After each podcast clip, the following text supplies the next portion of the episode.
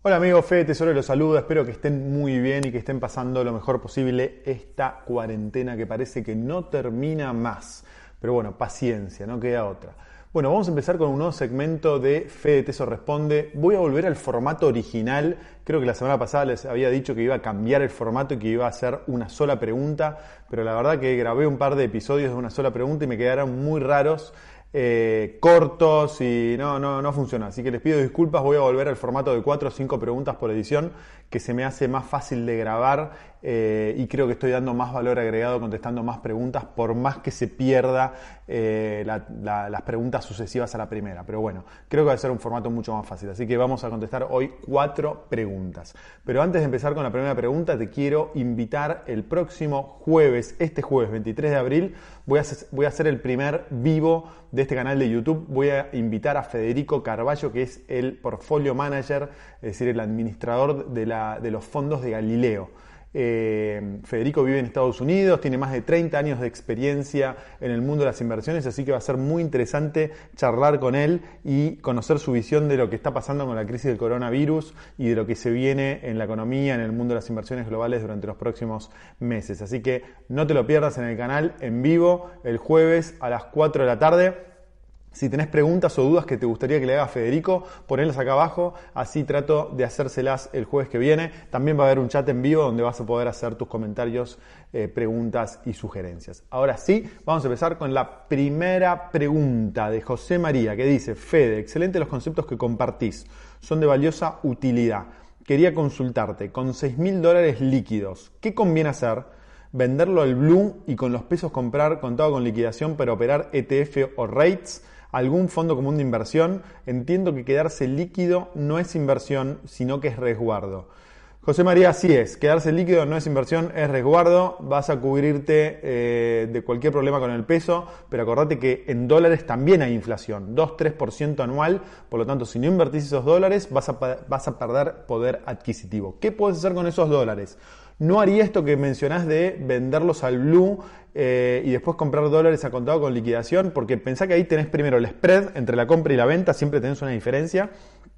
Y aparte, cuando quieras invertir esos pesos en la sociedad de bolsa, en el broker, te van a pedir orígenes de los fondos, porque acordate que es blue, es negro, contado con liquidación es blanco, es medio un despelote eso. Entonces, yo creo que puedes hacer dos cosas. Una es directamente depositar esos dólares en una caja de ahorro, en dólares, de una caja de ahorro en dólares, mandar esos dólares a una, a una cuenta de broker eh, y con esos dólares en la cuenta del broker invertir eh, preferentemente en el exterior. Que eso sí lo puedes hacer con eh, comprando bonos acá en dólares en la Argentina y vendiéndolos en el exterior con el dólar MET.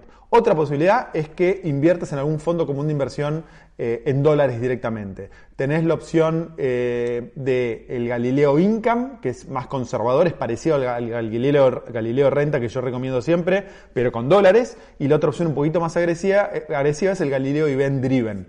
Eh, esos son dos fondos muy interesantes. Y también puedes diversificar, puedes poner algo en los fondos Galileo en dólares y algo, abrir una cuenta en un broker online. Invertir online ahora lanzó eh, la posibilidad de poder abrir una cuenta en el exterior con solo mil dólares, por lo tanto es una buena noticia para todos los que operan con invertir online o piensan empezar a operar con ese broker. Así que eso es un poco lo que te puedo recomendar. Vamos con la segunda pregunta. Sebastián dice, hola Fede.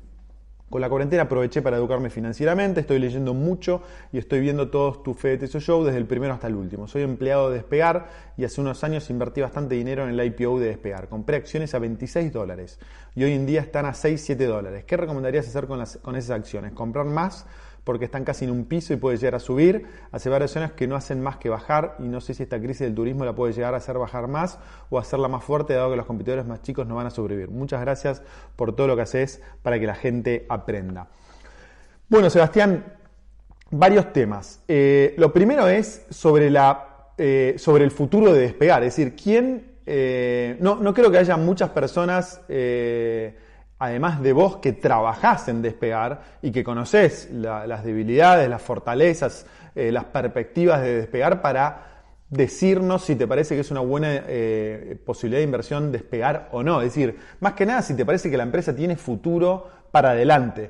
Yo no conozco despegar más allá de lo que conocemos todos eh, y vemos en el mundo online. Pero si la empresa puede sobrevivir a las crisis, es decir, si tiene la espalda financiera para sobrevivir los próximos seis meses, todo hace pensar que después el turismo va a resurgir y seguramente resurja con muchísimas más ganas. Entonces, si la empresa financieramente puede aguantar los próximos seis meses, eh, yo creo que es una buena alternativa de inversión eh, invertir en, empresas en general de turismo. Y si vos con tu visión particular de despegar te parece que la empresa tiene perspectivas de eh, ganarle a los competidores que tengan menos espaldas financieras, todavía mucho más. Ahora, yo creo que es fundamental diversificar. Entonces, si vos tenés una gran parte de tus ahorros, una gran parte de tu patrimonio en despegar y en la industria turística, yo te recomiendo diversificarte en otras industrias, en otras empresas, en bonos, en otros activos que estén, eh, que no tengan nada que ver con despegar y nada que ver con la industria eh, turística. Esto es lo que le pasa a un montón de empresarios en todo el mundo. Tienen, tienen un capital importante, pero la mayor eh, cantidad de su, capital lo tiene invertido en su empresa. Entonces, cuando la empresa le va mal, pierden todo su, patrimonio. Vos sos empleado de despegar, pero por lo que veo de tu pregunta estás en una situación similar. Creo que tenés una, parte importante de tus ahorros invertidos en despegar. Si esa es la, situación, yo no invertiría más en despegar, trataría de invertir en otros activos diferentes a despegar, pero tampoco vendería mis acciones de despegar. Espero que haya contestado tu pregunta. Si no la entendí muy bien, ponémelo abajo que lo prometo tratar de mejorar la respuesta. Vamos con la próxima pregunta. Ariel dice, si ves una hiper, ¿Por qué el UVA, por el plazo fijo UVA, no? Además decís que el dólar y la infla van de la mano, el dólar y la inflación van de la mano. Ergo, a la larga convergen. Ariel, es un muy buen punto el que mencionas. Yo siempre digo que la inflación y el dólar van de la mano. Es decir, si el dólar sube un 100%, la inflación en el tiempo va a subir un 100%. Y lo mismo con la inflación. Si la inflación sube un 100%, el dólar tarde o temprano lo la va a seguir. Ahora, ¿Cuáles son los problemas de invertir en plazo fijo UVA? Son dos. Una eh, es que no siempre podés confiar en el índice de inflación eh, calculado por el gobierno. Te voy a poner un ejemplo. El mes pasado, por el tema del coronavirus, ¿sabés cómo hizo el INDEC para hacer la encuesta de inflación? Que dio, si no me, si no me equivoco, fue un 3,3.